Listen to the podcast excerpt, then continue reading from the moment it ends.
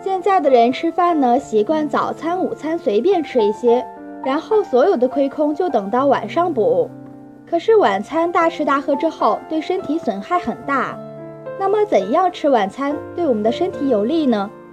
我们晚上啊，一般进食时间比较晚，如果吃得过多，会引起胆固醇升高，而且晚上吃姜呢，会使人精神亢奋，对身体会造成不必要的损伤。另外啊，有饱腹作用的食物，在消化的过程中会产生较多的气体，比如豆类、洋葱、玉米、香蕉等食物，在晚上呢，大家就尽量少吃。那么晚餐呢，我们一定要偏素，以富含碳水化合物的食物为主。在主食的选择上呢，应该尽量偏向于有利于消化的粗粮类，有发挥镇静安神的作用，对失眠的人呢特别有益。